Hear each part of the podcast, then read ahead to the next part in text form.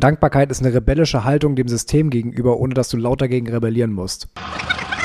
Jetzt, wo die Utopie da ist, sozusagen, erkennen wir sie gar nicht mehr. Es ist besser, wenn du unglücklicher bist. Wie machen wir möglichst lange in möglichst kleinen Schritten Innovation, sodass die Leute immer noch unsere Produkte kaufen?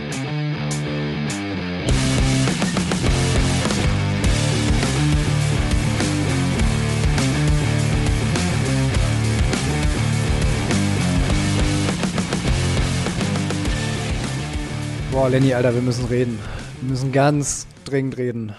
Ähm, über das, was da hinter den Fensterscheiben so vor sich geht. Also der Herbst ist ja jetzt mit vollem Einzug gekommen irgendwie.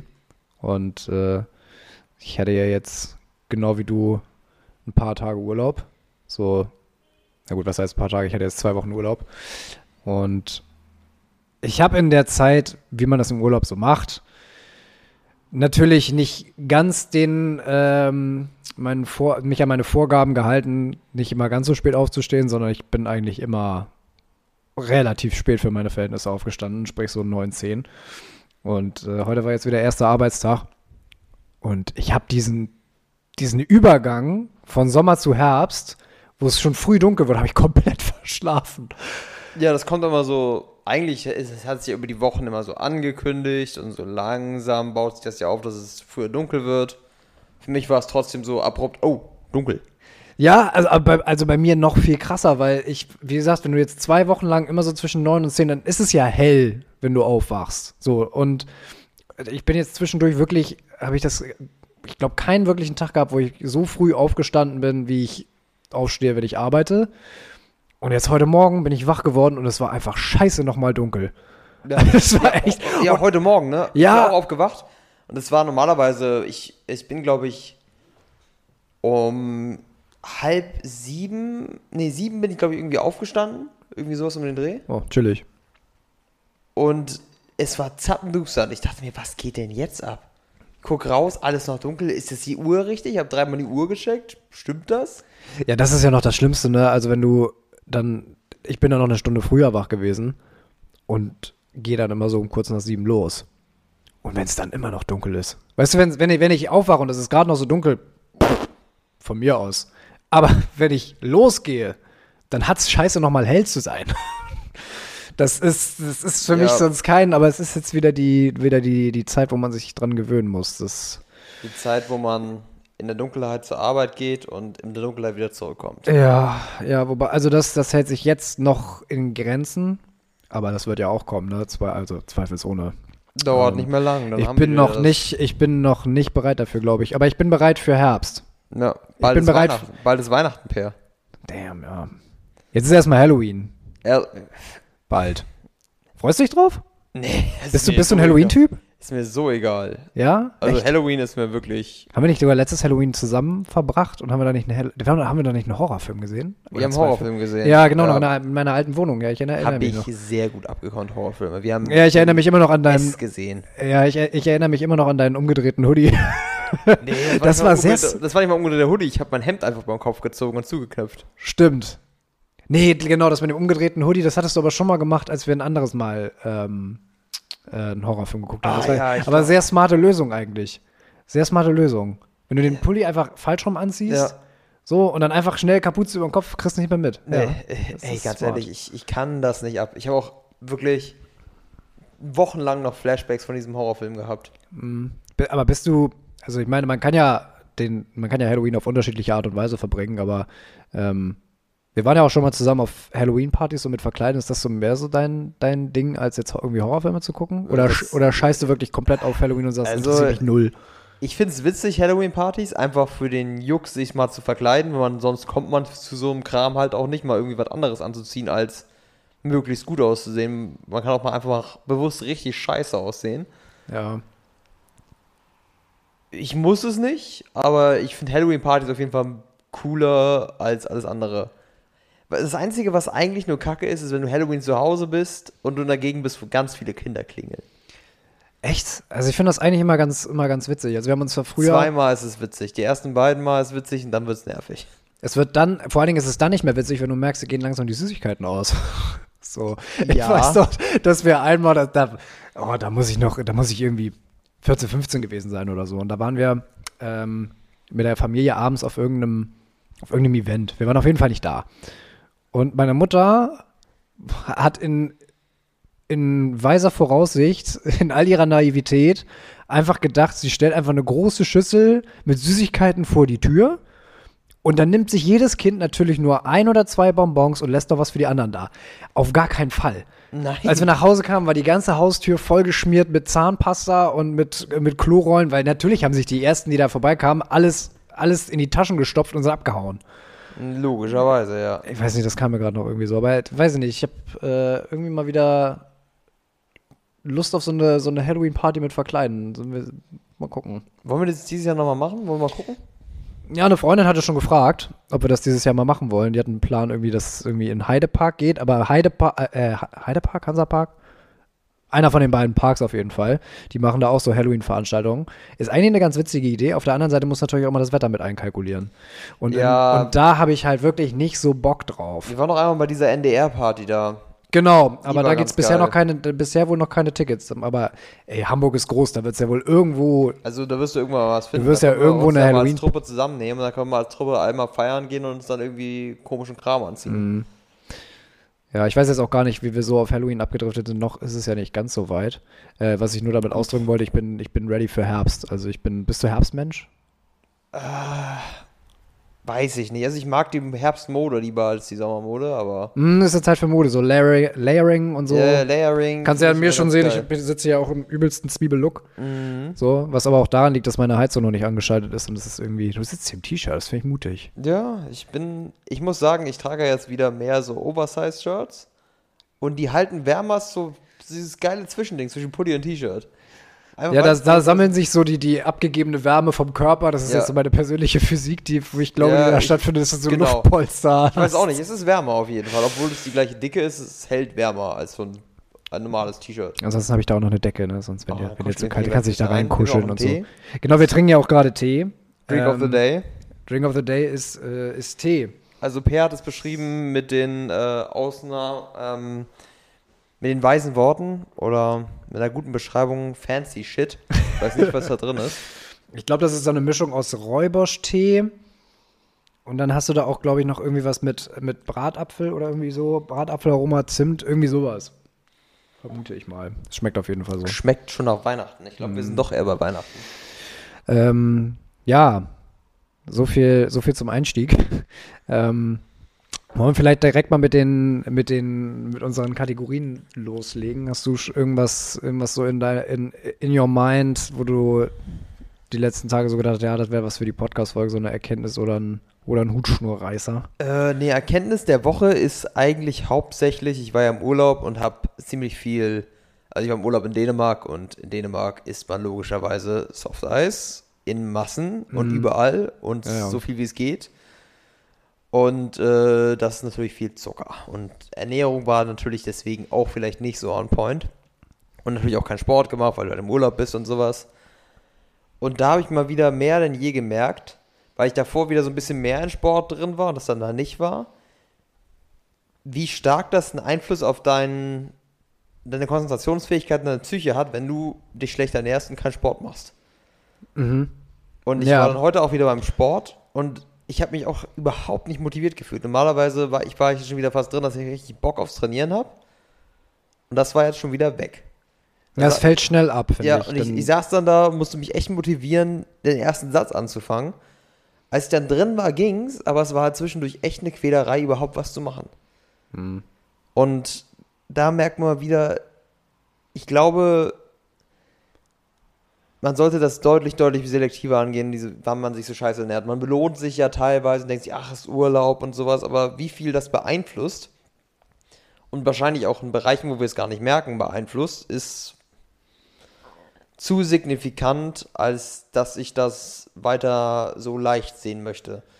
ja. Mir war es ja immer bewusst, was ungesund ist. Jeder weiß, was ungesund ist, aber trotzdem macht man es irgendwie, weil man sagt, ja, passt schon und so schlimm ist es nicht. Aber es beeinflusst irgendwie so viel und hat- da ist so ein Rattenschwanz dran.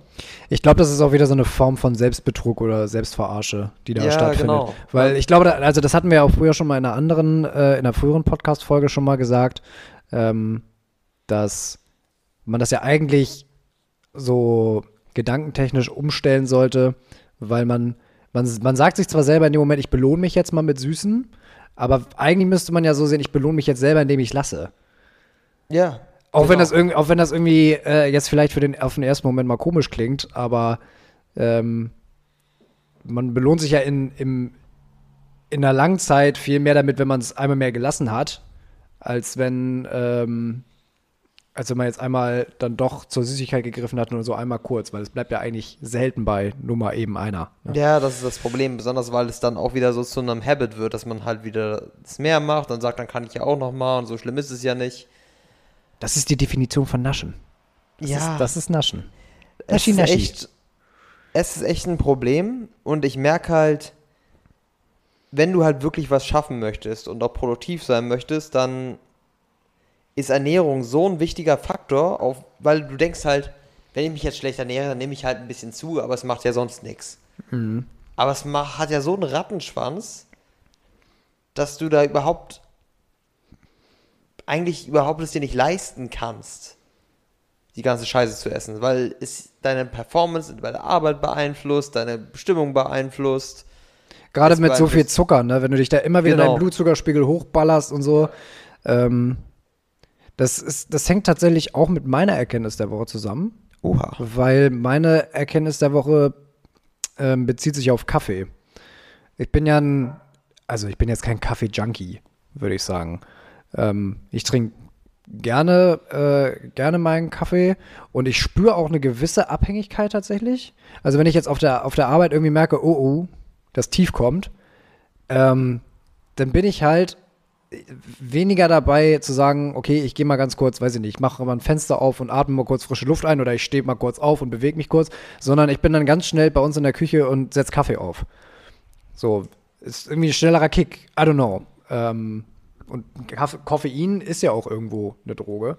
Nur ähm, bei mir ist es jetzt auch im Urlaub immer so gewesen, dass ich mich immer mal wieder zu einem Kaffee habe hinreißen lassen, der so, der recht spät, der recht spät kam. So immer so 15, 16 Uhr. Und ähm, ich hatte da auch immer. Das ist ganz übel, ja. Ja, das ist nicht gut, weil Kaffee, Koffein braucht ja, was war das? Ich glaube ungefähr acht Stunden oder so, bis es langsam wieder abebbt. War so, nicht dann ist es irgendwie die Halbwertszeit in deinem Blut, also bis die Hälfte weg ist, sechs Stunden? Mm, irgendwie sechs bis acht Stunden, irgendwie roundabout. Das Ja, genau. äh, hatte, ich, hatte ich auch mal gelesen, ja. Ähm, und äh, da habe ich auch immer.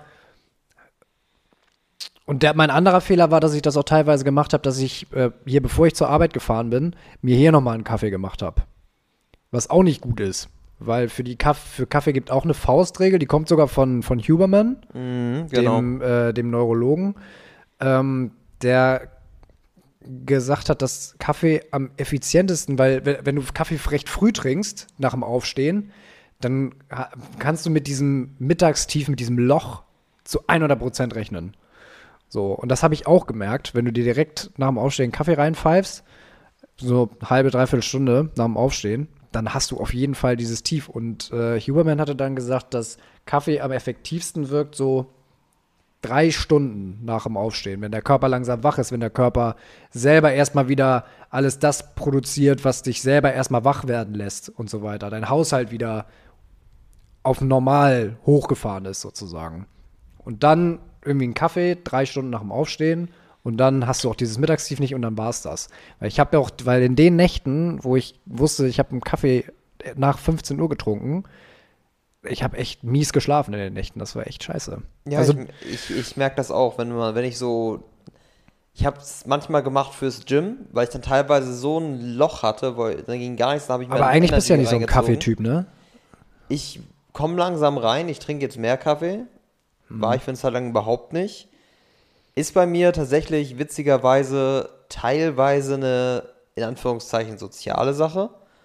Weil ähm, ich habe mir so ein bisschen Kaffeetrinken angewöhnt, weil ich mir auch immer gedacht habe, wenn du halt mit Leuten zusammen Kaffee trinkst, das ist ja auch so eine soziale Aktivität. Und ich habe es auch äh, gemacht, weil Kaffee in geringen Mengen ja auch einen gesundheitlichen Benefit hat. Ja, ja, also schwarzer, gerade schwarzer Kaffee, wenn du wirklich schwarzen, guten Kaffee trinkst, ähm, das tut ja auch was für dich. Die Bitterstoffe, die da drin sind und so Genau. weiter, das soll ja auch ähm, auf der einen Seite gut für den Magen sein, auf der anderen Seite gibt es aber welche, die Kaffee nicht so gut vertragen. Ich bin sogar fast der Meinung, dass ich zu diesem Teil gehöre, weil ich dann, weil, weil ich auch gerne mal von so von, von schwarzem Kaffee, der auch sehr stark ist, auch gerne mal Sodbrennen kriege und so, weil der Magen dann übersäuert. Das kann auch passieren. Ja, das ist, ist immer schwierig. Also ich, ich vertrage es ganz gut. Deswegen habe ich es halt initial gemacht und ähm, ich habe jetzt gemerkt, dass ich häufiger äh, mit einigen Kollegen nach dem Mittagessen dann halt nochmal einen Kaffee trinken gehe. Das ist dann meistens so gegen. Interessant, ich glaube, ich habe dich noch nie Kaffee trinken sehen. Nee? Höchstens mal ein Matcha oder so. Ja, ich war für eine Zeit lang habe ich überhaupt keinen Kaffee getrunken, weil ich es nicht mochte. Ja, ist auch ein Punkt. Und Ist auch, ist auch speziell. Es ist speziell, man muss sich echt dran gewöhnen. Ich habe es dann irgendwann gemacht, weil ich das gelesen hatte, dass das halt helfen soll. Besonders bei Lebersachen und sowas. Und ähm, dann, äh, ja, dann kam es jetzt aber dazu, dass meine Kollegen halt immer nach dem Mittagessen gesagt haben, wir essen immer um 12 und dann bis 13 Uhr und dann trinkt man halt noch einen Kaffee. Um 13 Uhr geht ja auch noch. würde ich 13 Uhr geht ja auch noch und dann trinke ich halt mit denen zusammen einen Cappuccino. Und das ist halt ganz gut, weil du dann halt mit anderen Kollegen aus den anderen Abteilungen halt ein bisschen in Kontakt kommst, mit Leuten ins Gespräch kommst, quasi Networking betreibst in Anführ Anführungszeichen. Aber es ist, es ist cool. Und deswegen habe ich es halt hauptsächlich gemacht, weil angefangen zu Kaffee zu trinken. Und ich mache es aber halt auch nicht viel. Ich trinke morgens einen Kaffee, aber nur bei der Arbeit immer, weil ich zu Hause keine Kaffeemaschine habe. Stimmt, ja. Und dann ähm, trinke ich halt einmal diesen Cappuccino und das war's. Ich finde auch das Wort, ähm, ich weiß nicht, wie es, also, äh, das ist vielleicht so ein persönliches Ding, aber ähm, es gibt ja unterschiedliche Arten, wie du Kaffee aussprechen kannst. Du kannst ja einfach sagen Kaffee oder Kaffee. Ich finde, Kaffee klingt unglaublich lecker und Kaffee klingt irgendwie wie so Plörre. Ich will jetzt einen du mal so Kaffee. eben- ich will jetzt Kaffee, einen verbinde Kaffee. Ich, Kaffee verbinde ich mit so einer halbdünnen Plörre aus irgendeiner Kanne, die total abgeranzt in der Ecke steht. Ja, oder am Flughafen, da kriegst du Kaffee. Da Am kriegst du Flughafen Kaffee, kriegst du ja. Kaffee, du kriegst Kaffee, kriegst du aus dem Automaten. Kaffee, Ja, ah, herrlich. das ist. ähm, Und es und auch es, es hat auch irgendwie sowas ästhetisch gemütliches, auch wenn du einfach mal so ähm, jetzt mal zum Beispiel Thema Dating, wenn du mal so sagst so, wir können einfach mal einen Kaffee, äh, also da kannst du auch nicht sagen, wollen wir mal einen Kaffee trinken gehen. Das klingt auch irgendwie, das klingt irgendwie so ein bisschen, ich, ich finde immer so, zwei Mädels gehen zusammen einen Kaffee trinken. So gehst du einfach einen, Kaffee trinken. So, das klingt mir ein bisschen locker, als wenn du sagst, wollen wir uns zusammen, wollen wir zusammen grünen Tee trinken. Ja, Es ist irgendwie, es hat irgendwie so eine. man würde sich ja trotzdem fragen, ob man einen Kaffee trinken gehen würde, dann würde man halt einen grünen Tee bestellen. Aber Mm, keiner ja, würde sagen, aber- wollen wir einen Tee trinken gehen? Außer in England vielleicht. ja, ist in Tea England. Time. Tea Time. Da kriegst du dann, da kriegst du dann so ein, so ein Darjeeling oder so ein, so ein Earl Grey schön mit ein bisschen Milch rein und Zitrone. Eigentlich auch fancy. Eigentlich auch fancy. Mhm. Oder zum Beispiel auch äh, in, in Nordafrika und so. Wie das in den südlicheren äh, Staaten weiß, äh, von Afrika aussieht, weiß ich gar nicht. Aber auch zum Beispiel die Inder trinken ja auch viel Tee. Ähm, und als wir damals in, in Marrakesch waren, da kriegst du auch von jeder Ecke kriegst du erstmal einen Tee angedreht. Ähm, wobei die in, in, in, in Marrakesch, also Marokko, äh, trinken die ja so Pfefferminztee und dann mit viel Zucker. Schmeckt auch geil, muss man aber mögen. So aus so kleinen Tassen. Und in Indien genau das gleiche, ähm, nur halt dann noch mit Milch dazu. Das ist auch so die Erfahrung, die ich gemacht habe. So, kleine Teestunde. Jetzt haben wir den Herbst auch ganz gut abgedeckt, würde ich sagen. Ich glaube, so ja, Herbst ist auch eine Zeit für Tees. Im Sommer Ja. bin ich nicht so down für Tees, aber langsam kommt so wieder die Zeit. Im Sommer ist halt Eistee. Ja, aber dann Eistee ist dann halt wieder meistens der, gute Nasty von. Ja, da, natürlich. Eistee ist dann der süße Kram, ne? Das ist klar. Ähm, nee, es ist äh, eine gemütliche Zeit. Also ich mag, ich mag den Herbst, außer wenn ich raus muss. Ja, besonders in Dänemark hatten wir auch extrem viel Regen und heute Morgen war ich auch Mhm. nicht gerade motiviert, irgendwie das Haus zu verlassen. Ja. Also, Wobei es ja jetzt noch, finde ich, einigermaßen warm ist, dann geht's ja noch. Aber wenn du so, wenn da noch der kalte Winter zukommt und das zieht dir unter alles, unter all deine Klamotten, boah, nee. nee, bin, nee, ich, nee, bin, nee, ich, bin ich nicht, bin ich nicht gerne dabei. Bin ich auch, ne, ist nicht mein Fall. Das ist äh, besonders, im, jetzt ist gerade noch die geile Zeit, dass du mit Layering halt einiges machen kannst, wie, du, wie er gesagt hat. Aber wenn dann Winter ko- wieder kommt, dann hast du immer eine Jacke, die warm genug ist. Ja, und, und darunter ist halt, Das ist äh, ist sowieso egal, was du, was, du, was du dann darunter trägst, weil die Jacke machst du sowieso permanent zu. Frisur ist auch, besonders Winterfrisur ist auch egal. Kannst du machen morgen, wie du möchtest. Wenn du eine Mütze aufsetzt, ist vorbei. Ja. Ja, das stimmt. Sowieso mal Es scheiße. ist wieder eine Zeit, wo viele Jungs, wenn sie irgendwo ankommen und Mädels, wobei bei Mädels sieht das immer eigentlich noch ganz, ganz niedlich aus, finde ich, wenn die Besonders dann die so ihre, die so ihre Mützen aufhaben und dann das, die Haare unten noch so. Bei Jungs ist es immer so ein bisschen, du nimmst halt, du nimmst die Mütze ab und deine ganze ist alles nach hinten geklebt. Genau, siehst So auch, siehst aus wie der letzte Volldepp. Immer, ne? Es ist ganz schlimm. Ja, Bei Mädels kann sie, können sie einfach mal kurz die Haare durchbürsten, dann sieht gut aus. Ich kriege auch immer den, ich kriege auch immer einen Koller, weil ich trage meine Haare ja immer so ein bisschen hoch und dann nach hinten. Ja, ich auch, ja. Und immer wenn ich eine Mütze auf habe, immer kriege ich Mittelscheitel. ich auch. Ich setze die Mütze ab Immer. und ich sehe aus wie, wie der letzte, fehlt nur noch die Fliege mit, äh, mit dem Pi-Symbol drauf. Ich sehe immer aus wie der letzte Mathematiker. Ja, ja, ja. Ist Also das auch letz- immer so. der immer letzte so ge- Nerd-Stereotyp. Nach hinten geklebt, gescheitelte Frisur. Sieht so scheiße aus. In dem Moment denke ich einfach, ach, mach doch einfach einen Buzzcut. Ja, Scheiß einfach, einfach abmachen. Einfach weg.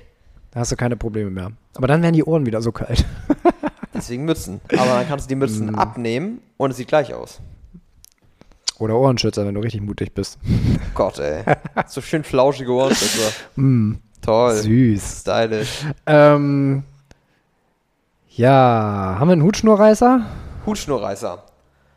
Willst du anfangen? Ähm, wenn du gerade einen parat hast, ich muss noch mal ganz kurz überlegen. Ich hatte vorhin noch einen, ich muss noch kurz drüber nachdenken. Ich habe den vorhin gehabt. Hutschnurreißer, Hutschnurreißer. Ist bei mir lustigerweise gerade das gleiche. Ich hatte einen, jetzt ist er weg. Gott, ich, wir müssen uns die Dinge aufschreiben, es ist unprofessionell. Also Hutschnurreißer doch, bei mir war, ähm, um, mal, um mal ganz kurz ganz intim zu werden, äh, dass ich mir hier, hier letzte Woche äh, den Strom ausgeschaltet habe. Durch eine falsche Verkabelung. Hier, weil bei mir äh, das, das Gebäude ist hier halt äh, relativ alt und ähm, ich wollte eine neue Lampe im Schlafzimmer anbringen und da kommen fünf Kabel statt drei außer Decke stellte sich raus. Zwei davon sind aus welchem Grunde auch immer mit äh, Steckdosen verbandelt bei mir. Weiß ich nicht, was das für einen Zweck erfüllen sollte. Und bei mir kommt ja auch noch dazu, dass bei mir ähm, Schlafzimmer, Flur, Teile der Küche und Teile des Badezimmers, immer nur Teile, ne? Nicht alles. Immer nur Teile. Da kannst du mal raten, äh, ein schönes Ratespiel spielen in deiner eigenen Wohnung, sind miteinander verkabelt. Das heißt, wenn im Schlafzimmer die Sicherung rausfliegt, habe ich auch kein Licht im, im Badezimmer, habe ich kein Licht im Flur, habe ich kein Licht in der Küche und meine eine Steckdose in der Küche geht nicht. Ja, es ist ganz, es ist ganz wild und äh, dementsprechend dann war das, das ist auch hier eine auch noch. geile Planung, dass es nicht auf Räume aufgeteilt ist. Das ist ja so es ist, ver, vergiss es. Hier, du siehst ja auch, wie die Steckdosen hier teilweise gesetzt sind. Das ist ganz wildes, äh, ganz Ja. wildes Gepuzzle. Naja, jedenfalls äh, habe ich bei, der, bei dem Versuch, meine Lampe anzubringen, ähm, äh, einen Kurzschluss verursacht in meiner eigenen Wohnung. Und ähm, auf den Sonntag, ähm, Montag war Brückentag, Dienstag war Feiertag, Mittwoch habe ich immer, habe ich einen Elektriker erreicht und Donnerstag waren sie da. Das ging jetzt vergleichsweise schnell, aber trotzdem, ja, fünf Tage ohne Licht hier, ne? Mega. Aber ich bin tatsächlich, ich bin dann auch erstmal äh, ein paar Tage zu meiner Mutter geflohen, ähm, bis ich da jemanden erreicht habe. Und das war eigentlich ganz schön. Wieder so ein bisschen, bisschen Hotelmama.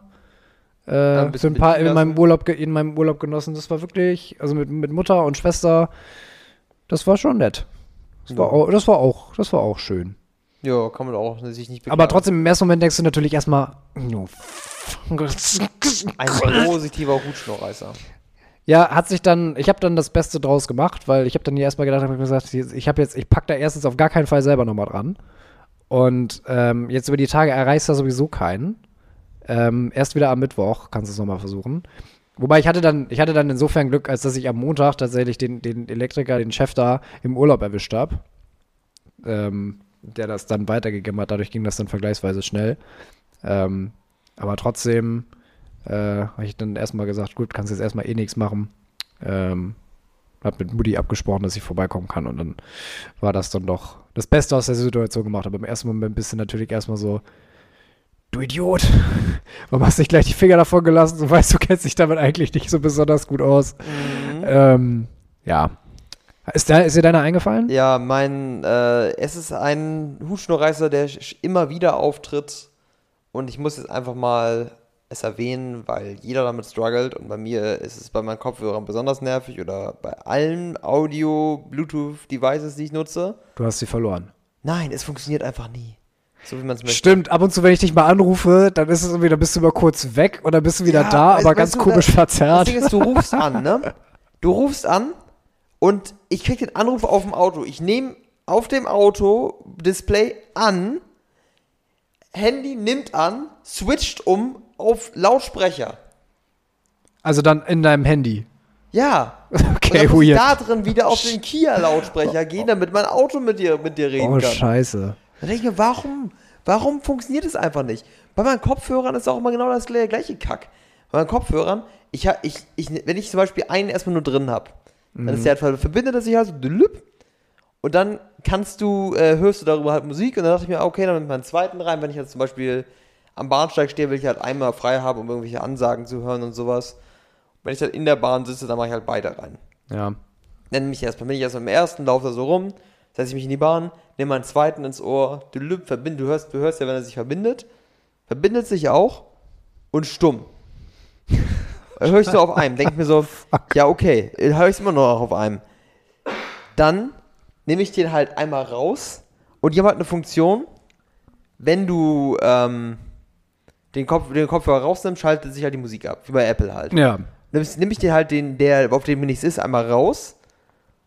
Und dann geht aber auch die Musik aus. Dann packst du ihn wieder rein, machst ihn auf dem Handy wieder auf Play.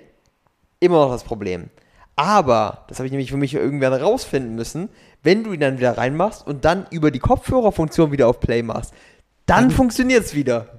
Weird. Und danach funktioniert es dann auch. Okay. Und teilweise macht das danach einfach gar nichts, dann musst du ihn nochmal abschalten. Ja, aber ja, ich, ich, äh, Also, warum funktionieren Bluetooth-Geräte nicht einfach? ich, Warum ich habe ich hab eine hab ne ich- steile These. Ähm, die Bluetooth-Geräte haben den natürlichen Feind des Menschen, den Drucker, abgelöst. Ja. Ich habe immer gedacht, der Drucker Ja. ist der natürliche Feind des Menschen, aber du brauchst Drucker ja inzwischen nicht mehr so häufig, Ja. weil du ja vieles mit, mittlerweile digital machen kannst. Ähm, aber mit, mit Bluetooth-Geräten ist auch immer irgendwas. Also ich habe das jetzt zum Beispiel mit meiner Bluetooth-Box. Ähm, da kannst du ja mehrere Geräte mit verbinden. Und das sind in der Regel mein Handy und mein Laptop. So. Und aus irgendeinem Grund, wenn der sich verbindet, wenn beide Geräte verbunden sind, dann kriegt er das irgendwie mal durcheinander und dann stehe ich irgendwie, der, der Laptop liegt hier ganz unschuldig, ist auch zu, so, und ich stehe in der Küche, will Musik anmachen, dann läuft zwei Sekunden Musik, geht auf Stopp. Ich so, hä? Geil. Wieder auf Play, zwei Sekunden, Stopp. Und dann muss ich erstmal hier wieder hingehen, das Bluetooth von meinem Laptop ausschalten, dann gibt er einen unfassbar lauten Ton von sich. Und dann geht das. wieder. Also es, ist, es macht mich auch stellenweise wahnsinnig. Kann ich gut, kann ich gut Ja, nachvollziehen, kann, glaube ich, halt- jeder mitfühlen. Jeder hat irgendwie, glaube ich, Struggle mit seinem Bluetooth-Gerät. Ja, Bin mir Bluetooth macht sicher. einfach immer, irgendwie muckt es immer. Es funktioniert nicht einfach. Muckt ist auch ein geiles Wort, oder? Ja, es muckt. Das, das ist leider irgendwie auch ein bisschen in Vergessenheit geraten. Das war so, Ja. so ein Jugendwort von uns, das muckt. Willst du mucken? Gut, bei, bei Wilde Kerle Muckefuck. Muckfuck. Muckefuck, auch sehr gut. Sehr schönes Wort. Heiliger Kommt da, Muckefuck. kommt, kommt Mucken da? Nee, das kommt doch nicht daher, oder? Nein, aber ja. ähm, Heiliger Muckefuck. Heiliger Muckefuck, Die stimmt. wilden Kerle. Ja, ja, doch, ja, ich erinnere mich. War das nicht von Raban der Held oder so? war ich das nicht, war das nicht ja, von dem Muckefuck? ich weiß nicht, wer von den Heiliger Muckefuck gesagt hat, aber es ist hängen geblieben.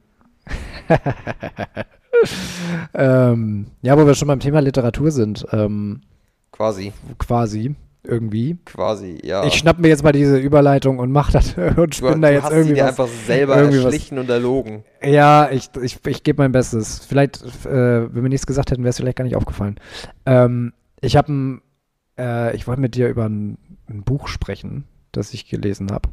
Oder was heißt gelesen? Ich, ich, da, da lüge ich mir ja auch immer so ein bisschen in die Tasche, weil ich habe es nicht gelesen. Ich habe es ähm, ich hab's mir bei Audible runtergeladen. Es ist mir aufgefallen, das Buch, weil das unglaublich durch die Decke gegangen ist bei den unter den Top 10 bei Audible. Ähm, total unscheinbar erstmal. Aber äh, auch der Buch, der, der, äh, der Leser, der, der Sprecher, der das Buch liest, Uwe Teschner, der liest es unglaublich gut. Ähm, und zwar das neue Buch ist auch gerade erst irgendwie, glaube ich, im September rausgekommen von Andreas Izquierdo. Schon mal gehört? Ist ein deutscher Autor auch, auch wenn das erstmal nicht so klingt, aber ähm, das Buch heißt Kein guter Mann. Und ähm, es geht halt um einen älteren Herrn, das Postbote in irgendeinem kleinen Kaff irgendwie in, in Süddeutschland. Und ähm, der wird, weil er so, halt so ein grumpy old man ist, halt, wie man ihn sich halt so vorstellt, und mit dem einen Nachbarn irgendwie da Zoff anfängt, wird er kurz vor Weihnachten in die Christkind-Abteilung versetzt. Einfach, damit er keinen Kontakt mehr mit, mit, mit Kunden hat. So. Ähm, und diese Abteilung ist halt dafür, dass es, da, da landen die ganzen Briefe von, von Kindern, die kurz vor Weihnachten an den Weihnachtsmann und ans Christkind schreiben. Und äh, dann kriegen die also Vorlagen und äh, sollen die dann halt abschreiben und dann wieder zurückschicken. So im Namen des Christkindes und so weiter. Und er findet diesen Job unglaublich scheiße. Ähm, und äh, dann schreibt ihm aber ein kleiner Junge, allerdings an den lieben Gott. Und ähm, fragt, also weil die ganzen, der regt sich halt wahnsinnig darüber auf, dass die ganzen Kinder sich alle nur ähm, so mit sieben Jahren schon ein iPhone wünschen und so weiter und eine riesenlange Liste von Sachen, die sie gerne hätten und darunter dann als Alibi noch so, ach ja, und Weltfrieden. So, das regt ihn halt unglaublich auf und dann kommt halt dieser Brief von diesem kleinen Jungen, Ben, der einfach nur fragt, wie man einen Klempner bestellt. So. Was? Und ähm, genau, und dann fängt er halt, und dann schreibt er ihm halt in, im Namen des lieben Gottes zurück und so entsteht dann halt so ein, so ein Briefverkehr. Ist eigentlich erstmal eine, eine sehr, sehr schöne Geschichte, die später aber unglaublich tragisch wird. Also wirklich tragisch. Und ähm, ich möchte jetzt nicht so viel vorwegnehmen, falls sich das irgendjemand, äh, das irgendjemand nochmal lesen will. Man muss sich auf einiges einstellen. Also es, schon, es wird irgendwann wirklich hart. Und ähm, sein Leben hat halt so eine ganz tragische Wende genommen. Ähm, und er ist halt so mit diesem, mit diesem Gedanken, oder rennt er die ganze Zeit mit diesem Gedanken durch die Gegend voll, alle, das ist alles nicht meine Schuld. Dass er jetzt hier in der Christkindabteilung, das ist nicht seine Schuld. Er hat sich ja gar nicht mit dem Nachbarn angelegt, das war ja gar nicht seine Schuld. So, und dann wird dann in, diese, in so Rückblenden immer erklärt, wie so seine Geschichte verlaufen ist und am Ende auch, woher dieser Ich bin nicht schuld Gedanke kam. Und aus einer unglaublich tragischen Geschichte heraus. Und mir ist dabei so ein bisschen der Gedanke gekommen, weil das so unglaublich nah am Leben ist und ich mir so gut vorstellen konnte, dass so solche tragischen Geschichten auch ähm, allgemein im, im Leben passieren können. Ähm, und dass du nie genau vorhersagen kannst, was dein Leben für eine Wende nehmen wird, ähm, kam ich so auf dieses Thema Dankbarkeit als Thema für heute. Irgendwie so, dass man sich das so selten vor Augen führt, was man eigentlich alles, alles hat und dass es immer Menschen gibt, denen es noch schlechter geht als einem selber. Und ähm, weiß ich nicht, selbst wenn man so in, in, in selber in, gerade in Situationen steckt, die problematisch sind und wo man vielleicht auch keinen Ausweg gerade sieht, ähm, weil wir Menschen ja immer so darauf bezogen sind, immer das zu sehen, was wir nicht haben. So, das ist ja auch biologisch. So, der, der zufriedene Mensch hat sich nicht, hat sich einfach nicht durchgesetzt. So, wenn du in deiner Höhle saßt und zufrieden vor dich hingegrinst hast, weil äh, du eine ganz tolle Höhle gefunden hast und du hattest eine, eine, eine, tolle Frau, die im Wald immer die besten Beeren findet und so und du hast in der Höhle vor dich hingepfiffen, wie schön ist das Leben, dann kamen die Unzufriedenen um die Ecke und haben dir die Keule über den Schädel gezogen, weil sie das dämliche Grinsen nicht ertragen können. So, so, ungefähr, so ein bisschen ja. so, du bist ja als Mensch immer darauf fixiert, immer so auf Gefahren, immer so, was, was fehlt mir noch, was habe ich noch nicht und ich glaube, dass, also, und das ist unglaublich schwierig, sich da drauf zu anzutrainieren, mal ab und zu einen Schritt zurückzutreten und sagen, ja, vielleicht fehlt einiges in meinem Leben, vielleicht ich wünsche mir noch viel, ich bin noch nicht da, wo ich eigentlich sein will, aber ähm, ich muss mir mal vor Augen führen, was ich schon alles geschafft habe, wo ich jetzt stehe, was ich alles habe, ob, ob mit Familie und Freunde und äh, vielleicht ist man das erste Mal jetzt in seine eigene Wohnung gezogen, man hat ein Studium beendet, man hat äh, die Schule beendet, ähm, dass man sich solche solche Sachen halt auch nochmal selber vor, vor Augen führt. Ich weiß nicht, ist das ein Thema, mit dem du relaten kannst? Also mit, also mit Sicherheit, Nö, aber. Nicht, äh, ich bin total undankbar. Ich bin komplett undankbar. Das, das ist ja auch einfach alles Gott gegeben, dass ich das hier alles habe und ähm, ja, irgendwoher muss das, ja. irgendwoher muss das also, gut aussehen. Ja, also verstehe ich gar nicht, für was ich hier dankbar sein sollte. nee, äh, habe ich mich auch viel mit auseinandergesetzt tatsächlich. Also man vergleicht sich natürlich schnell mit anderen Leuten und damit, was andere Leute haben. Da, darf ich kurz, darf ich kurz Ja. eine Frage einwerfen? Wie, inwiefern hast du dich damit auseinandergesetzt? Ja, dass du da, jetzt da, da wollte ich gerade darauf hinaus. Also das, das kommt dazu jetzt. Also ich habe mich vor allem halt damit auseinandergesetzt, weil du dich halt vergleichst mit anderen Leuten. Mhm. Und für eine Zeit lang dachte ich ähm, nicht unbedingt, dass wir, also meine Familie und ich, theoretisch schlecht dran sind. Ich dachte nicht, wir sind schlecht dran, aber man vergleicht sich natürlich mit den Leuten um sich herum, was andere Leute haben. Und bei uns war halt immer das Beispiel, ähm, dass äh, meine Tante und mein Onkel, äh, meine Cousins halt deutlich mehr Geld hatten als wir. Und ich hatte auch Freunde, die dann mehr Geld hatten als wir. Und dann haben die halt Sachen wie einen MacBook einfach zu Weihnachten bekommen, damals. Solche Sachen. Und solche Geschenke waren komplett aus unserer Preisrange raus. Und sowas. Und bei uns, ich habe, glaube ich, mal eine Playstation bekommen zu Weihnachten. Mhm. Damals. Die hat ja damals irgendwie 300 Euro gekostet. Was kostet ein MacBook? 2000 oder so ein Kram. Und das war so der Unterschied so. Und das, für dieses Geschenk haben halt meine Großeltern, meine Eltern und sowas zusammengelegt. Und in dem Moment fühlst, fühlst du, also das war nicht, in dem Moment habe ich nicht so gedacht, oh, das ist doch scheiße, weil ich habe mich richtig, richtig gefreut. Aber dann habe ich teilweise so schon darüber nachgedacht, warum haben die es denn so viel besser als wir? Das war halt ein Kindheitsgedanke. Warum hatten die denn mehr? Und das war ähm, eine Sache, wo ich mich dann, als Kind war das halt so eine naive Frage und habe ich mich auch später so mit auseinandergesetzt, weil diese Leute dann halt auch mehr Chancen bekommen haben, dadurch, dass sie mehr Geld hatten. Dadurch, dass sie mehr Geld hatten, mussten sie sich im NCs keine Sorgen machen, die wurden einfach auf eine Privatuni gesetzt. Also studieren konnten, was sie wollten, die konnten in die USA gehen, um da zu studieren, wie sie wollten. Haben es im Grunde einfacher gehabt, dachte ich immer. Auch wenn damit dann wieder andere Probleme einhergehen. Deswegen war ich dann teilweise, dachte ich, wir wären schlecht dran, in Anführungszeichen, wenn man sich halt vergleicht. Und damit habe ich, jetzt aus dem Grunde musste ich mich auch länger damit beschäftigen, weil das so ein unterbewusster Gedanke immer war. Dass ich dachte, irgendwie habe ich hier scheiß Karten und sowas. Ja, gerade als Kind versteht man ja die Mechanismen des Erwachsenenlebens noch nicht so Genau. richtig. Man sieht ja dann immer nur, man misst solche Sachen ja immer nur an dem, was man, was man sieht. Ne? Genau. Und wenn du halt siehst, was die anderen Kinder für teure Sachen bekommen oder so, das ist dann halt der Maßstab, an dem du das misst. Genau, und dann ähm, musste man natürlich sich auch wieder vor Augen führen,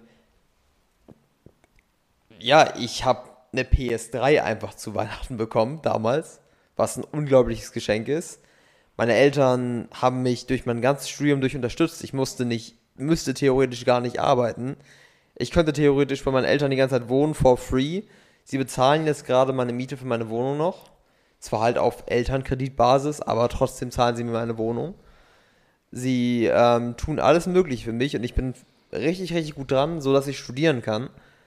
Und wenn man sich dann einfach mal vor Augen führt, dass einige Leute nicht mal die Chance haben zu studieren, weil die Eltern nicht genug Geld haben, um die Kinder so lange zu supporten, dass sie ein Studium durchstehen könnten.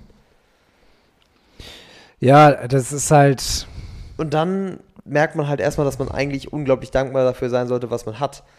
Und das war halt so ein jugendlicher Gedanke, wo du dich einfach direkt verglichen hast mit sowas, was lange hängen geblieben ist bei mir.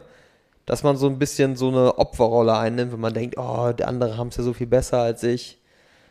Auch wenn das eigentlich kompletter Bullshit ist und man eigentlich lernen sollte, für das dankbar zu sein, was man überhaupt hat hier. mh, ich glaube, es ist auch wichtig, gerade wenn es jetzt, wenn es jetzt um das Thema Dankbarkeit geht, dass man das weglenkt vom rein materiellen.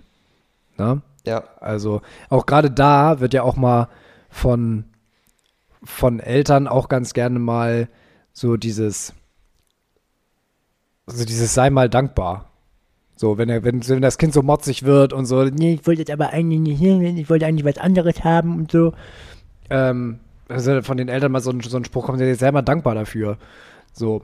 Dann wird aber Dankbarkeit ersetzt mit, schlechtes Gewiss, mit schlechtem Gewissen. Das ist ja auch irgendwie nicht so Sinn genau. Sei mal dankbar für das, was du hast. Und dafür ja. geht ja Dankbarkeit auch viel, viel tiefer.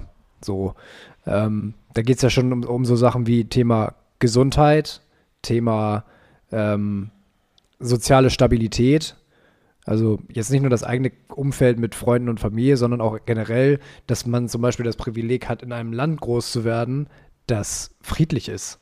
Ja, dass du nicht im Krieg lebst, allein schon. So, also wenn man da jetzt mal so, ähm, ich habe jetzt die letzte Folge von, von, von Lanz und Brecht gerade gehört und äh, äh, Markus Lanz war ja jetzt gerade irgendwie in, in der Ukraine und hat da berichtet. Und in der letzten Folge war das jetzt irgendwie so, eine Nach so ein Nachgangsbericht, nur mal so, dass er von so Eindrücken erzählt hat. Und das ist schon, also was er erzählt. Und Markus Lanz hat dann auch irgendwie so eine intensive Art und Weise, das zu erzählen. Also das ist schon echt heftig. So. Ja. Und ähm, dass es halt nicht selbst, selbstverständlich ist, dass das von heute auf morgen alles weg sein kann. Sind ja auch so Themen wie zum Beispiel ähm, Zen-Buddhismus und Stoizismus, die sich ja auch mit solchen Sachen auseinandersetzen. Ähm, wo es schon alleine beim Stoizismus zum Beispiel darum geht, dich nicht an deine materiellen Sachen zu binden. Insofern, als dass du vielleicht mit deinen, also es ist auch mal so und so. Also du hast ja auf der einen Seite die sagen, baue insofern eine Verbindung zu deinen, zu deinen Gegenständen auf, dass du sie möglichst lange halten willst. Aber sei auch nicht traurig, wenn sie weg sind. So, also, weißt du, wie ja, ich meine? ja, genau, dass man. Es geht ja auch darum, das, was man hat, gut zu behandeln. Das zeigt ja auch Dankbarkeit. Du musst ja nicht die ganze Zeit sagen, oh, danke und schön, sondern dass man halt auch mit den Dingen, die man hat, gut umgeht und merkt, okay, diese Dinge haben einen Wert und die gehören nicht einfach so weggeschmissen. Klar. Das also gilt das, ja für Beziehungen, das gilt für Freundschaften, das gilt für alles im Leben, nicht nur für Material, Mhm. Materielles natürlich. dass die Langlebigkeit halt wichtiger ist als dieses momentane Craving. So. Genau.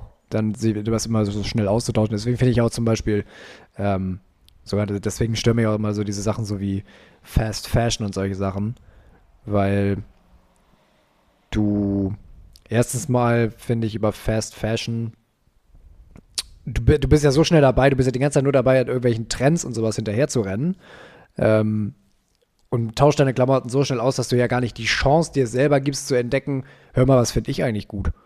Was steht mir eigentlich? Und wenn du dann, wenn du dann welche Sachen hast, dass du dir, dich dann auch um diese Sachen kümmerst. Das ist vielleicht für- Klamotten jetzt vielleicht auch ein bisschen, bisschen komisches Beispiel, aber vielleicht kommt der Punkt rüber, den ich damit ausdrücken will. Ja, ich weiß genau, was du meinst. Also, es gibt viele Leute, die sich einfach nur Dinge kaufen, weil sie in Mode sind, meistens dann billig und die dann so schnell wie möglich wieder loswerden wollen. Und der Wert des Gegenstands, der eigentliche Wert des Gegenstands wird total ignoriert. Es geht einfach nur darum, einen Status damit auszudrücken. Hm. Und das siehst du ja auch immer mit den ganzen Markenklamotten und so ein Kram. Wenn da immer irgendein Logo draufstehen muss oder sowas, nur um irgendwie zu zeigen, dass du Geld hast, auch wenn du damit eigentlich erzeigst, dass du keins hast. Oder dass du eher nicht wirklich reich bist. Dass du auf, auf Kredit und Raten lebst. Genau, So. so ungefähr. Und diese Leute behandeln die Sachen auch meistens wie Scheiße. Also viele von denen eigentlich nicht alle, aber siehst du ja allein schon daran, wie die Leute, die Sportwagen fahren, diese Wagen treten. Also wenn du, wenn du da so viel Gas mit den Dingern gibst und die ganze Zeit irgendwie Donuts damit drehst oder irgendwie rumflexen möchtest mit dem Motor, das ist ja auch nicht gut fürs Auto. Hat ja auch nicht viel. Ja, also manche. Autos wollen natürlich schon ausgefahren werden, ne? aber Ja, Ähm, aber ausfahren heißt nicht die ganze Zeit die Dinger auf kalt, Vollgas irgendwie. Na, Es macht, halt kein, es macht halt keinen Sinn, mit 30 äh, durch einen neuen Wald damit zu schleichen ähm, und dann nochmal kurz den Motor aufholen zu lassen. Das ist Ja. halt irgendwie, irgendwie nicht. Aber das Thema Dankbarkeit finde ich auch insofern interessant, als dass es auch irgendwie, dass es auch irgendwie marktwirtschaftlich interessant ist, weil unsere, unsere aktuelle Konsumgesellschaft und die Art und Weise, wie unser System funktioniert, basiert ja auf, auf Gier und Neid. Eigentlich, wenn Hm, du es mal, durch, wenn ja. mal durchdenkst, ne? Ja. Also auch nur, aber auch nur, auch nur im Mittelstand. So, da, ähm, ähm, das gibt es ja auch irgendwie Studien zu, dass wenn du zum Beispiel Milliardär bist, dann hat Neid bei dir halt nichts mehr mit finanziellen Dingern zu tun, sondern vielleicht höchstens mal mit weiß ich nicht, macht oder so. Ich habe jetzt gerade diese, kennst du die Serie Billions? Nee, habe ich nicht geguckt. Billions ist sehr, sehr geile, sehr, sehr geile Serie. Und äh, geht halt um, um einen Milliardär, der sich mit der Staatsanwaltschaft irgendwie anlegt, weil der seinen, also ist halt ein Hedgefondsführer, ne? Und der hat halt, äh, verwaltet halt, es wird keine genaue Summe immer, immer genannt, wie viel er verwaltet, aber zwischendurch wurde mal gesagt, er verwaltet so viel Geld wie das Bruttoinlandsprodukt von einem europäischen Land. So, da kann man sich ja ungefähr überlegen, ne? Und er selber ist halt auch Milliardär und die, äh, da schmeißt halt, so wie er da, der schmeißt halt Geld um sich wie, wie sonst irgendwas. Und dann geht es halt, und wenn es um das Thema Neid geht, geht es nur, sich in den bestimmten Kreisen zu vergleichen, was, was Einfluss und sowas angeht. Zum Beispiel geht er an die Decke in der einen Folge, als er kein eigenes NFL-Team kriegt. So. Die sind dann irgendwie in so einer, ja, das ist total gestört. Also das sind dann auch so Dimensionen, die, die sich so ein Normalmensch denken, der Mensch halt überhaupt nicht, überhaupt nicht reindenken kann. So, dann ist er in so irgendwie so einer also, Aus. Also irgendwie ist die Welt unfair. Warum habe ich kein NFL-Team? Ja, Lenny, das, ich würd, da würde ich mich mal mit dir selber ordentlich zu einer Sitzung äh, zusammensetzen und das mal mit dir selber zu so diskutieren. Mindset, Peer? Ich glaube, dir fehlt das Mindset. Oh, Mindset ist auch so ein Begriff, ne? Den kann ich, ich kann ihn nicht mehr hören. Er ist komplett zerstört worden, das ist das Problem. Er ist komplett mhm. zerstört worden durch diese ganzen Gurus. Aber das ist jetzt auch nicht der Punkt, ne? Aber ja, es ist, es ist ja auch krank, wie diese Leute dann, die so reich sind, immer noch Gründe finden, um sich aufzuregen. Tja, es ist halt immer, es ist halt immer alles perspektivisch gesehen, ne? Ähm, also jetzt gerade wenn du so, wenn du so vom Thema, wenn man so, das Thema Steuern ist ja immer so ein ganz beliebtes Thema, ne? Ja. Also die, die, die Linken fordern Vermögenssteuer und ähm, dass die, die Reichen deutlich mehr Steuern zahlen müssen. Und die Reichen sagen, wieso wir zahlen doch so viel, schon so viel Steuern, warum sollen wir jetzt noch mehr abdrücken? Ist jetzt ein kompliziertes Thema, dass ich, äh, worüber ich viel zu wenig äh, jetzt äh, mich genau eingelesen habe, um da jetzt Großes zu sagen. Aber es ist halt immer ein perspektivisches Problem, ne? Ja, es ist. Jeder schafft sich halt so, wie gesagt, wieder seine eigenen Probleme, ne? Egal in welchen Kreisen du unterwegs bist. Das ist das Ding, du. Es ändert nichts daran. Also, das ist, glaube ich, auch das, der Punkt der Dankbarkeit so schwierig machst. Egal, wie gut es dir geht, du wirst immer Probleme haben. Du wirst vielleicht bessere Probleme haben, aber du wirst immer Probleme haben. Und Vielleicht sind es einfach bessere Probleme, aber es heißt nicht, dass sie dich weniger anstrengen können oder weniger stressig für dich sein können. Weil du merkst ja, dass wir eine Gesellschaft sind, die übermäßig gestresst ist. Mhm. Obwohl wir die reichste Gesellschaft ever sind, wenn ja. man es so sehen möchte. Ja. Und trotzdem haben wir so viel Burnout, so viele Probleme, so viele soziale Probleme man eigentlich meinen sollte, wo kommt das denn her? Uns geht's doch so gut, wir können es auf Knopfdruck Essen an die Tür bestellen. Du hast null Existenz, äh, Existenzängste, dass du kein Essen bekommst. Es gibt Leute, die diese Probleme haben, aber der, das Gros der deutschen Gesellschaft auf jeden Fall hat dieses Problem nicht. Mhm. Du kannst einfach sagen, ich gucke auf, guck auf mein komisches Gerät auf, auf meinem, in meiner Hand oder in meiner Tasche und bestell mir irgendwas zu essen einfach vor die Haustür. Ich brauche nichts dafür zu tun. Ich brauch, du brauchst nicht rausgehen, du brauchst nicht jagen, du brauchst nicht sammeln, du brauchst keine Angst haben, du brauchst nicht hungern. Was ich ganz gerne mal mache in solchen Sachen ist, ähm, da ist mir mal ein Satz von Dieter Nuhr hängen geblieben, ähm, der in seinem Programm mal gesagt hat, äh, dass wir das Staunen verlernt haben. So in solchen Zusammenhängen, dass, dass man sich ab und zu mal kurz so ein, das, also das finde ich manchmal noch, noch mal ganz, äh, ganz witzig so zu machen.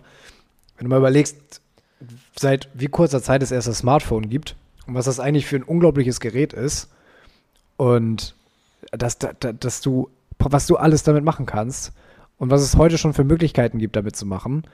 Und dass man, dass es sogar schon so ausgereift ist, dass du ohne dein Handy eigentlich praktisch gar nicht mehr klarkommen würdest.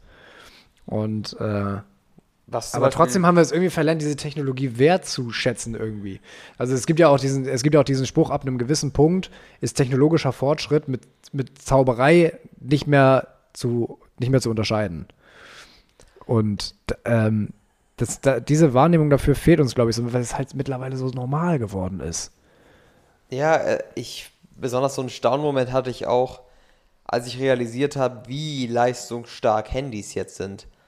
Weil die werden ja langsam nicht mehr wirklich größer, teilweise sind sie der gleichen Größe und die haben jetzt aber gezeigt, das neue iPhone kann in der Theorie und mit ähnlicher Leistung PS5-Spiele spielen. Ja, das ist echt heftig. Morsches Gesetz. Morsches Gesetz?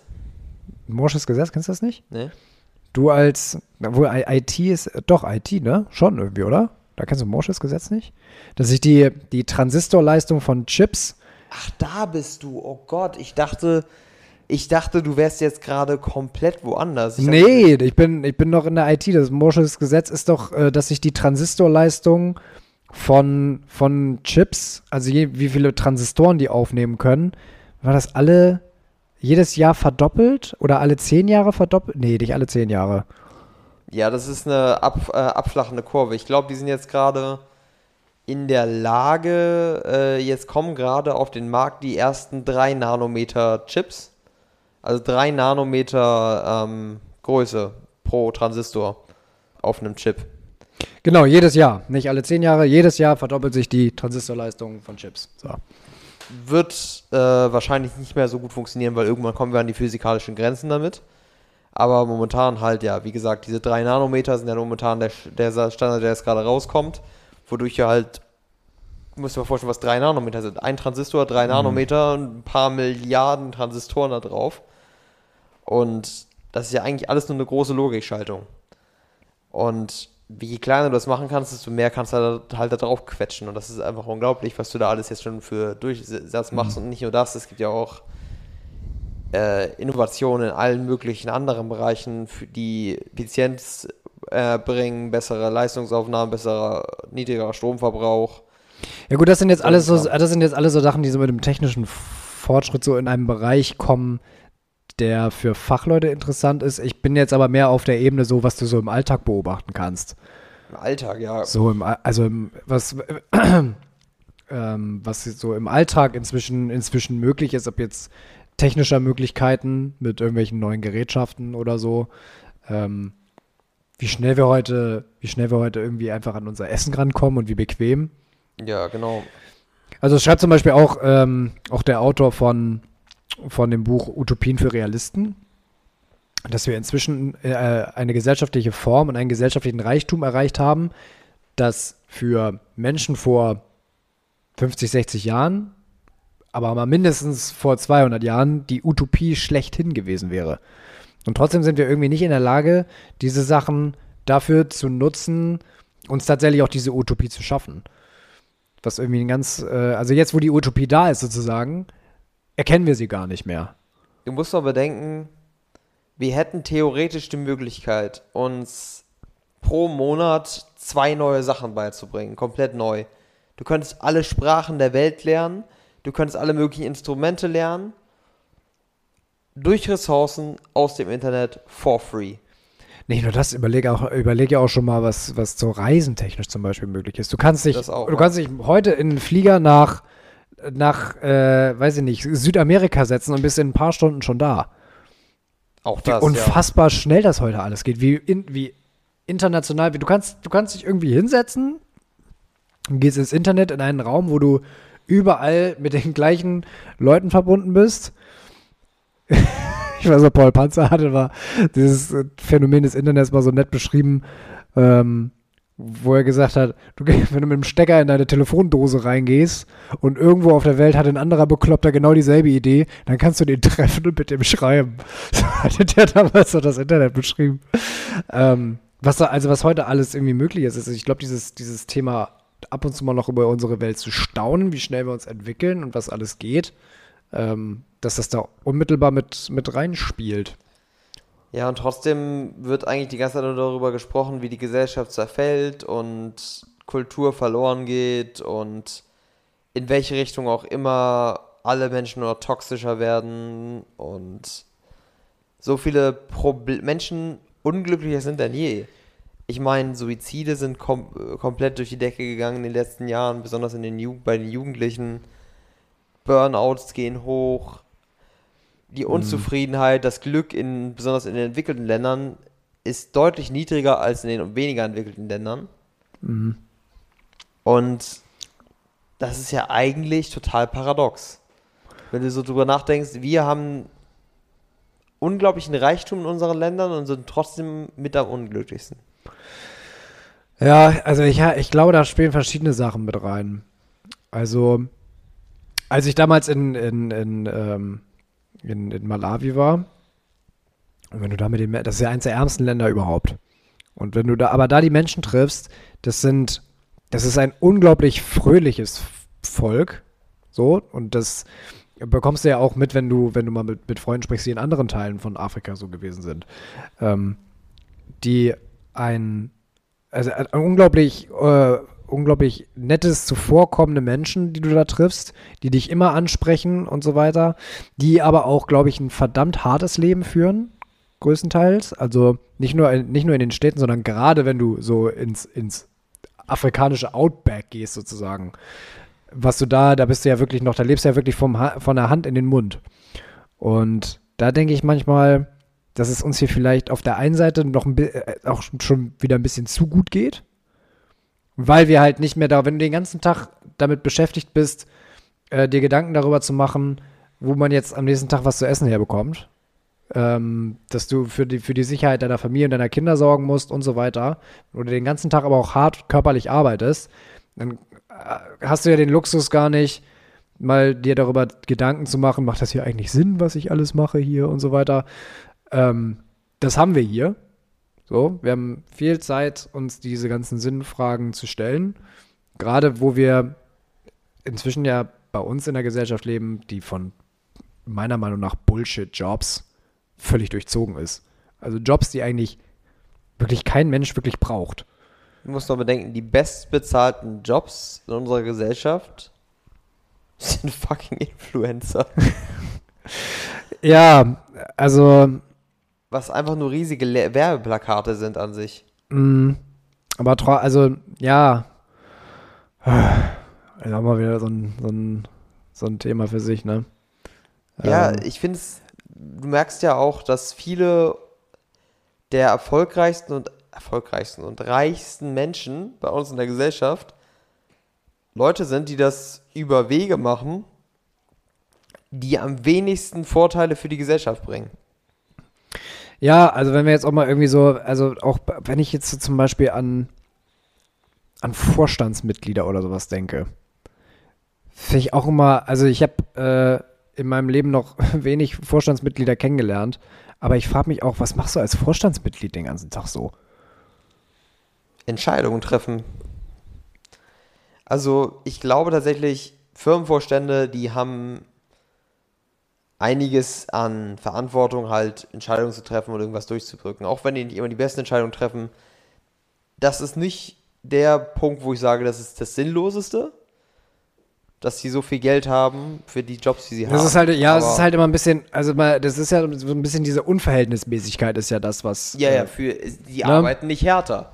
Die würden dir sagen, sie arbeiten härter und haben mehr Verantwortung, aber es ist nicht so, dass die viel länger da sind, viel härter arbeiten als andere. Natürlich arbeiten sie viel, aber du kannst mir nicht erzählen, dass dann irgendeiner, der ähm, eine Familie mit acht Kindern versorgen muss, der zwei Jobs hat und dann auch nachts Taxi fährt oder sowas, dass, der we dass der weniger hart arbeitet. Der arbeitet deutlich härter, aber der verdient nur einen Bruchteil des Geldes und kommt damit Ja. nicht mal richtig durch. So, das ist halt noch so ein anderer Punkt, ne? Dadurch, dass wir halt mehr Zeit haben und uns halt nicht die ganze Zeit überlegen müssen, wie wir über den nächsten Tag kommen, ähm, haben wir natürlich auch viel Zeit, gesellschaftliche Probleme zu bemängeln. Und dazu kommt ja auch noch, dass wir ja auch medial immer so beschallt werden, dass halt überall alles schief läuft. Ja, So. es gibt nur Du hast, Probleme. es gibt ja. nur Probleme, die, also, da hast du ja, unsere Politiker kriegen nichts auf die Reihe, dann ähm, wirst du dann, äh, heute war ja auch schon wieder irgendwie angedrohter Terroranschlag am Hamburger Flughafen, ich weiß nicht, ob du das mitbekommen hast. Hm, Zum Glück nicht, ne. So, und ähm, da heißt, da, dann hast du nur noch dieses dauerhafte Bedrohungsgefühl, dann äh, noch ein Gefühl, äh, dass dir irgendwie sagt, du kommst irgendwie, äh, du wirst von den, von den Politikern oder sowas, dass du ähm, nicht das bekommst, was dir zusteht und so weiter. Ähm, das kommt da auch nochmal dazu. Dann Marketing, Werbeindustrie. Führt dir die ganze Zeit vor, dass du immer noch nicht alles hast, was du brauchst. Genau. Und dann, wie gesagt, kommt auch noch, auch noch diese Sinnfrage dazu. Ne? Also ich glaube, das ist so ein ganzen, ganzer Haufen an, an, ich weiß auch gar nicht schon mehr, ob das dann auch schon, also an, an in Anführungsstrichen Luxusproblemen, die halt mit mehr Zeit irgendwie äh, einhergehen. Und die, die dankbare, zufriedene Gesellschaft ist ja auch was, was der Kapitalismus nicht gebrauchen kann. So. Mhm. So, davon Ja, kommt ja, davon kommt ja davon kein. lebt der Kapitalismus halt, ne? Ja, klar, also davon wächst ja die Wirtschaft nicht. Von Ja. einem zufriedenen Volk, weil es, das haben wir auch schon öfter mal festgestellt, es ist ja von allem schon genug da. Ja, es ist einfach nur sinnloses Wachstum, was wir hier machen. Ja, es ist ja nicht so, dass wir wirklich, ja, Wirtschaftswachstum bringt Innovation, Innovation bringt Fortschritt, Mhm. aber es gibt auch Wirtschaftswachstum, was einfach nur Wachstum um des Wachstums willen ist. Ja, also wenn du dir zum Beispiel mal, ähm, das ist auch was, was ich von, von Precht sehr interessant fand in einer der letzten Folgen, dass äh, diese ganzen großen Firmen jetzt von Elon Musk und äh, Mark Zuckerberg und A- Amazon und so, davon sind die Eigentümer ja gar nicht mal mehr die, die, die halt, also die wirklich die obersten Kapitalisten, denen wirklich diese ganze Firma gehört. Die gehören ja größtenteils auch anderen Aktionären. Das heißt, diese, diese großen Firmen sind keine Firmen mehr, sondern einfach nur eine Ansammlung von investiertem Kapital, die sich daraus erhoffen, dass sie wieder mehr Kapital rauskriegen. Und darum geht es ja am Ende des Tages beim Kapitalismus, dass immer mehr Zinsen erwirtschaftet werden müssen. Das ist der einzige Grund, warum wir Wirtschaftswachstum brauchen. So, ich bin der festen Überzeugung, dass wir schon, also du brauchst, das hatte Volker Pispers auch früher mal gesagt, ich zitiere ihn ja immer wieder gerne, ähm, dass man, der hatte damals ziemlich deutlich klar gemacht, dass wir Wirtschaftswachstum nicht brauchen, damit die Menschen Arbeit haben. Wir brauchen das Wirtschaftswachstum auch nicht, um mehr Sachen zu haben, weil wir haben von allem ja schon genug, sondern wir brauchen dieses Wirtschaftswachstum, damit immer weiter Zinsen ähm, erwirtschaftet werden können. Und dafür, dass wir halt, dass der Mittelstand in der Lage ist, immer noch mal für 14 Euro nach Mallorca zu fliegen. Genau. So, weil egal, was dir BWLer erzählen wollen, kennst du ja auch bestimmt diesen Satz vom passiven Einkommen und Ja. äh, das Geld für sich arbeiten lassen und so. Auch das, wenn man das mal durchdringt, da, Geld kann nicht für einen arbeiten. Wenn du Geld irgendwo investierst, muss jemand in der realen Wirtschaft dafür immer noch was herstellen. Und zwar immer produktiver und äh, immer mit immer weniger, entweder mit, entweder muss der Arbeiter immer, äh, immer produktiver werden oder er muss dafür immer weniger Lohn kriegen. ja. Eins von beiden. Und das ist halt auch wieder dieser Punkt, der uns halt so stresst und der das Burnout in die Höhe schießen lässt, dass die Menschen immer produktiver werden müssen. Ja, wir werden ja auch darauf gedrillt und wir werden auch, witzigerweise, um auf den Punkt Dankbarkeit zurückzukommen, wir werden ja auch gegen Dankbarkeit gedrillt. Wir werden ja darauf gedrillt, unzufrieden zu sein mit dem, was wir haben. Und Ja. was Neues zu suchen. Weil wir brauchen Leute in der Wirtschaft, die unzufrieden sind. Klar. Und das ist der einzige, und ich glaube, deswegen ist auch dieses Unglück in westlicheren, damit auch kapitalistischen, kapitalistischeren Ländern, weil wir halt uns hier hauptsächlich damit, oder hauptsächlich hier damit bombardiert werden, mit Sachen, die dafür sorgen, dass wir unzufriedener sind. Die Werbung ist ja eigentlich nicht dafür da, um dich glücklich zu machen, sondern Werbung ist immer dafür da, um dir zu zeigen, was du nicht hast. Um glücklich zu werden. Genau. Ja. Ist das nicht faszinierend? Ich finde das total spannend, weil das war ja von Kapitalisten eigentlich immer dieses Nonplusultra-Argument, warum der Kommunismus nicht funktioniert. Weil Menschen halt dann unzufrieden sind, weil sie nicht leistungsgerecht bezahlt werden. So von wegen, warum soll ich den gleichen Lohn für den neben mir kriegen, der viel weniger arbeitet als ich?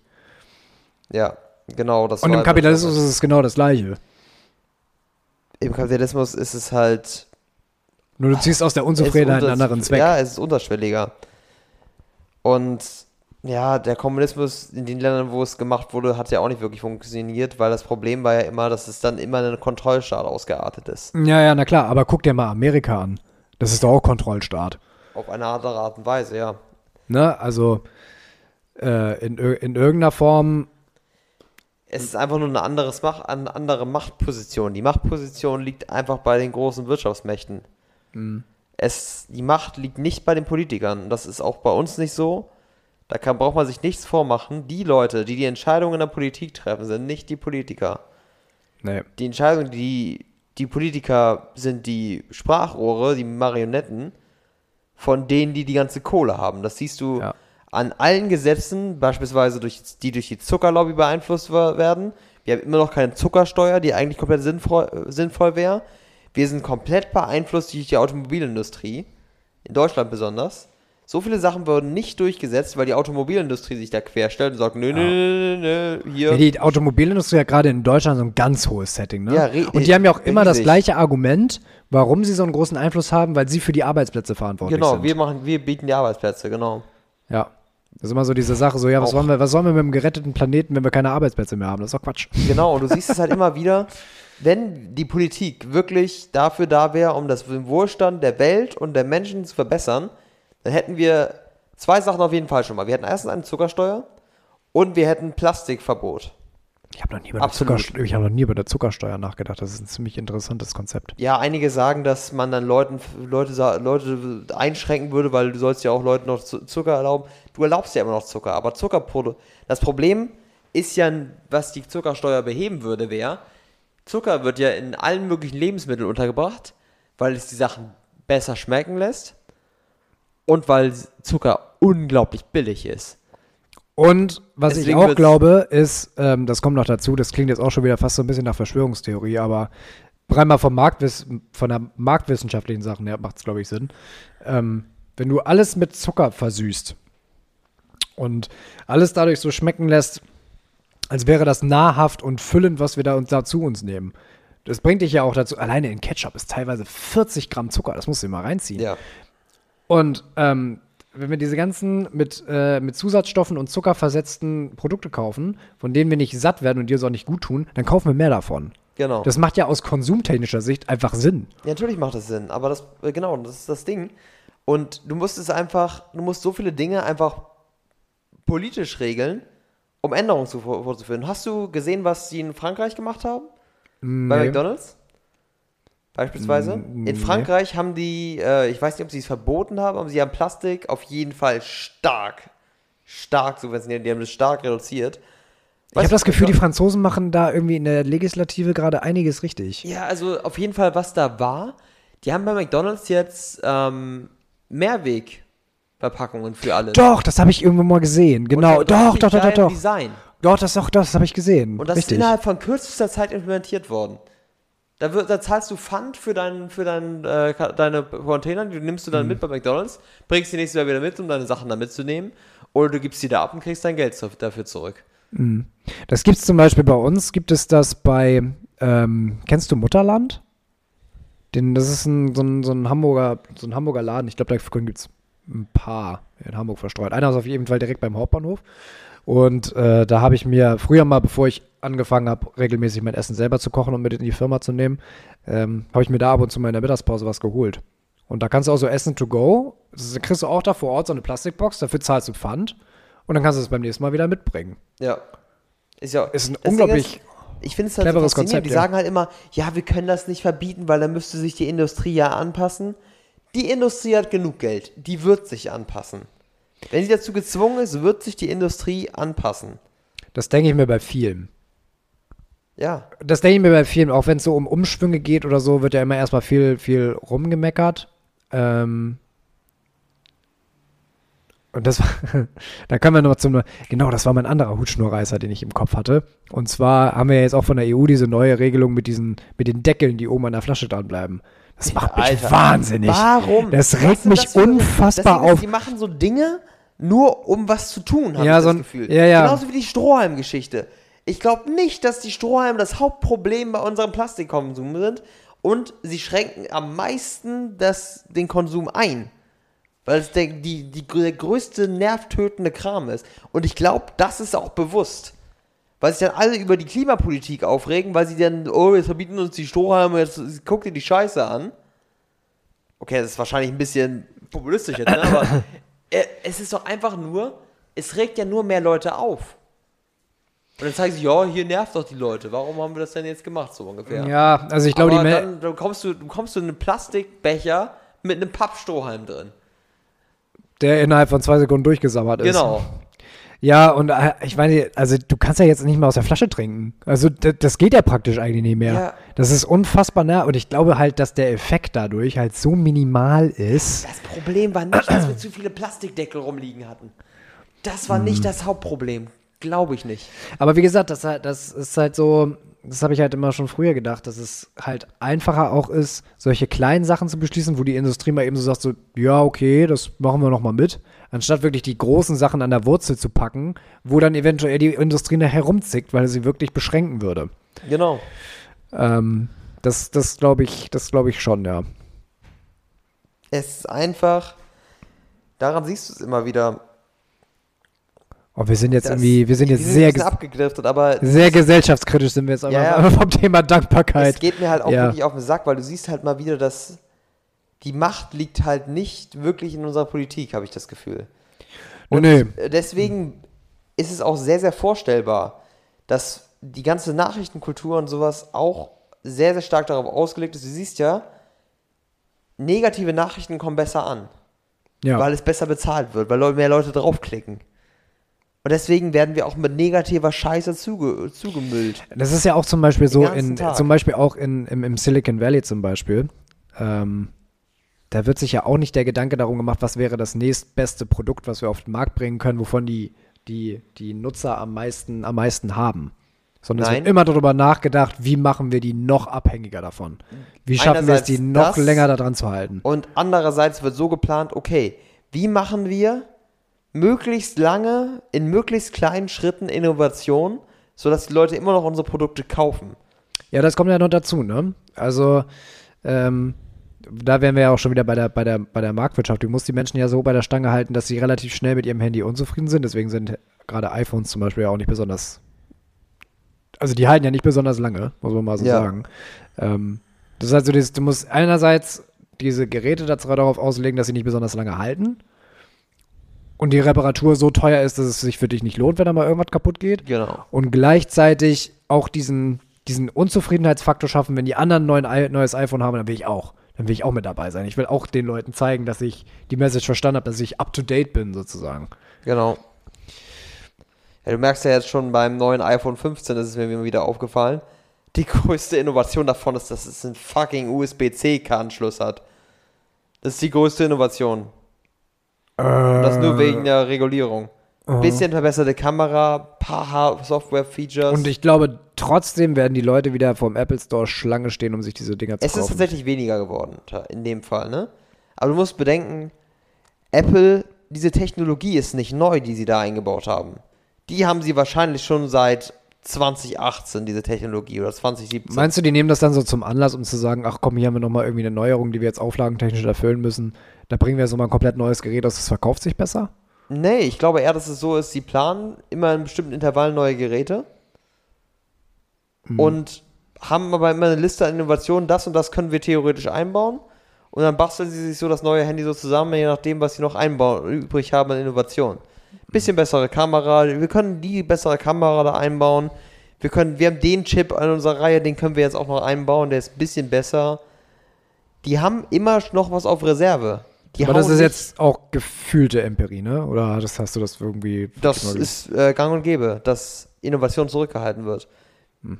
Also ähm, in meinem Job merkt man, haben wir, wir sind, hier, wir sind ja Provider, wir providen ja Chips und Technologie. Und teilweise sind Technologien, die, an denen wir arbeiten, so viel weiter als das, was du normalerweise in der Industrie siehst. Weil Innovationen halt weiter sind als das, was auf den Markt kommt. Das dauert ewig, bis es auf den Markt kommt. Weil einerseits muss es natürlich durch viele, durch viele ähm, Entitäten durch, aber es ist halt auch der Punkt, wenn du jetzt, sagen wir mal so, du hast ein Team wie Apple, ein riesiges Team. Wenn das solche Genies sind, die könnten so viele Dinge so viel früher implementieren. Bessere Akkus, bessere Kameras. Das haben die schon viel, viel früher, viel bessere Versionen gemacht, aber die müssen halt Geld verdienen. Und die müssen regelmäßig neue Handys rausbringen. Es wäre doch komplett sinnlos, dass sie sagen, wir bauen alle Innovationen, die wir jetzt haben, bauen wir unser neues iPhone 13 ein. Und Ja, vielleicht. wir- Und dann, hm. müssen, dann brauchen sie wieder ein weiteres Jahr, um diese ganze Innovation zu entwickeln. hm. Das funktioniert nicht. Du musst halt schon im Vorlauf Jahre zuvor diese Innovation haben, auf Reserve haben und dann überlegen, was baust du jetzt in ein neues Gerät ein. Weil sonst würden sie, müssten sie es so machen, Aber dann würden sie es auch immer vergehen dann nur. irgendwie sonst sechs Jahre, sieben Jahre zwischen iPhones, wenn sie wirklich riesige Innovationssprünge pro iPhone machen wollen. Ja, gut, das ist natürlich, das ist natürlich richtig. Das wäre, wie gesagt, für, einen- für einen Konzern, der wirklich daran interessiert ist, Innovation wirklich rauszubringen, was Apple ja ursprünglich mal war, War ursprünglich der, ne, würde ich mal sagen. das Y, was sie Ähm, hatten, genau. Aber mittlerweile, jetzt wo Steve Jobs nicht mehr äh, am, am Hebel sitzt und äh, mittlerweile ist Apple ja wie, wie, das ist es halt auch, ne? Guck mal, das ist nämlich genau der Punkt, den ich vorhin meinte. Apple ist ja mittlerweile auch, gehört ja auch nicht mehr einem. Das ist ja mittlerweile auch nur ein Unternehmen, das äh, rein zum Aktienhandel ja praktisch. Anteil, also du hast einen Haufen Anteilseigner, die inzwischen dabei sind, die, wo Apple nur darauf ausgelegt ist, dass die, dass das investierte Kapital verzinst wieder an die Aktionäre zurückkommt. Und dann wäre es ja komplett schwachsinnig, wie gesagt, auf Innovation zu setzen und zu sagen, wir sind wirklich ein technologieversierter Konzern, der Innovation nach vorne bringen will. Das bedeutet, wir forschen, bis der Arzt kommt und bringen dann alle Jahre was Neues, wirklich Innovatives raus. Da würden ja die Aktionäre direkt sagen, sag mal, spinnt ihr? Ja, wenn, wenn die sagen, okay, wir bringen unser nächstes iPhone, wir wissen noch nicht, wann wir unser nächstes iPhone rausbringen. Dann sagen sie, bitte was? Äh, wir müssen doch wissen, dass ihr den Umsatz jetzt auch reinbringt. Wenn wir jetzt sieben, acht Jahre Mhm. keine neuen iPhones rausbringen, dann haben alle ein iPhone und dann kauft das irgendwann keiner mehr und dann machen wir keinen Umsatz mehr. Ja, dann hätte man sich vielleicht mehr auf Betriebssysteme fokussieren müssen, wo man halt öfter mal Updates raushauen kann. Updates verdienst du aber auch kein Geld dran. Du verdienst Auch richtig. neuen Betriebssystemen Auch Geld richtig. dran. Das genau, das ist nämlich das Ding. Viele Versionsupgrades, du siehst halt, wie viele iPhones in den letzten Jahren rausgekommen sind, die hatten die Innovation schon deutlich früher. Aber die machen dann so leichte Designänderungen, leichte Anpassungen. Du siehst ja, das neue iPhone 15, das ist nichts mehr. Es gibt halt nicht mehr so viel, was du Ich habe ehrlich gesagt keine. Ahnung, wie das neue aussieht, aber es sieht wahrscheinlich nicht viel anders aus Es als sieht die. fast aus wie das 14. Es hat ein bisschen abgerundete Ecken. Die haben Mhm. es mal geschafft, einen programmierbaren Button einzubauen. So Kleinigkeiten. Aber das ist nicht so, dass das Innovationen wären. Die Kamera ist ein Schnuff besser. Leicht verbesserte Software, was auch einfach durch ein Update hätte mal passieren können. Leicht Ja. verbesserte Sachen, leicht verbesserte Optik, leicht verbessertes Display, vielleicht auch nur minimal. Leicht bessere Prozessor. Mikrosteps. Ja. Und ich kann, du kannst mir nicht erzählen, dass sie diese Technologie nicht schon beim 14 hätten einbauen können. Aber die Nee, brauchen halt noch was, was sie nee, beim 15 das, nee, da bin ich auch von überzeugt, dass das eigentlich anders, anders ginge, wenn sie es Ja. wollten. Ist aber auch Ja. wieder gar nicht der Punkt. Wir wollten über Dankbarkeit reden. Ja, genau. also, Aber äh, ich würde das mal zum Anlass nehmen, auf das Thema wieder zurückzukommen, weil wenn man ja sich jetzt diese ganzen Sachen klar macht, dass wir in einer politisch, gesellschaftlich und marktwirtschaftlichen Situation ähm, äh, verankert sind, die Unzufriedenheit, äh, Zufriedenheit nicht gebrauchen kann. Und Zufriedenheit, also es gibt zum Beispiel auch ein sehr schönes äh, Video von Kurz gesagt zum Thema, ich glaube, das, ich glaube, der Titel von dem Video ist, ist äh, was tun bei Unzufriedenheit oder was hilft gegen Unzufriedenheit so. Und da haben, haben, stellen sie halt Dankbarkeit als, als das große Mittel gegen Unzufriedenheit vor. Ähm, und das, das so, diese, sowohl die Marktwirtschaft als auch die Politik als auch gesellschaftliche Modelle, die können halt mit Zufriedenheit nicht so viel anfangen. Ähm, es gibt ein Buch, das habe ich hier auch irgendwo, irgendwo stehen, von dem äh, Wirtschaftswissenschaftler Jeremy Rifkin. Der hat damals auch schon sehr utopisch ein Gesellschaftsbild die Null Grenz, äh, die Null Grenzkostengesellschaft nennt sich das wo er halt eine Gesellschaftsform beschreibt, durch den Kapitalismus hervorgerufen und durch technische Innovation, die Menschen wieder in kleinere Kommunen zusammenbringt. So ba basierend zum Beispiel darauf, dass er nimmt zum Beispiel an, er hat, glaube ich, so die, die 3D-Drucktechnologie ein bisschen überschätzt. Also die ist ja schon komplett präsent, aber eher ja in der, in der Fabrikation als in jedem eigenen Haushalt. Er redet halt so davon, dass kleinere Kommunen von Menschen sich zusammenfinden, dass Menschen ihre eigenen Güter selber in 3D-Druckern zum Beispiel produzieren und so. Weil die Technologie ja auch schon wahnsinnig fortgeschritten ist, aber kau kaum eine Sau hat einen 3D-Drucker bei sich zu Hause stehen und druckt sich sein eigenes Besteck selber. Und ähm, das wäre so eine Gesellschaft, die auf Zufriedenheit fußen kann. Aber in der Gesellschaftsform, wie wir jetzt leben und auch in der Wirtschaftsform, in der wir leben, da kann Zufriedenheit nicht gebraucht werden. Zufriedene Menschen kaufen nicht. Zufriedene Menschen kaufen nicht, nee. Wobei es ja auch ganz lustig ist, weil zum Beispiel in, in, in Japan zum Beispiel, äh, gut, da hat die Gesellschaft andere Probleme, die haben ja auch demografisches Problem noch und nöcher. Aber die haben ja auch kein Wirtschaftswachstum mehr, seit Jahren nicht, seitdem die Immobilienblase da geplatzt ist. Wusstest du das? Krass, wusste Die haben seit Jahren kein Wirtschaftswachstum mehr und hier steht immer in den Zeitungen drin, dass ähm, Japans Wirtschaft nicht mehr auf die Beine kommt. So. Aber die Menschen leben ja trotzdem noch. Die Leute gehen zur Arbeit, die leben einfach vor sich hin. Das ist ein Gesellschafts-, also da, da kann, daran kannst du sehen, dass eine Gesellschaft kein Marktwachstum braucht, um bestehen zu können. Marktwachstum macht nur die Reichen reicher. Ja, also es, es schafft natürlich auch Innovation. Ja, also natürlich. Wenn die Leute Geld verdienen wollen. Genau, Konkurrenzdruck. Aber Innovation kann auch anders getrieben werden. Durch politische Entscheidungen Und- ist Innovation teilweise notwendig, um bestehen zu können. Und wenn man es mal, ich bin jetzt wahrscheinlich völlig naiv, call me völlig naiv, aber was wäre, was wäre mit dem Argument, ähm, einfach das für, für die Menschen zu tun? So, Wow. so. Ich weiß, völlig abwegig.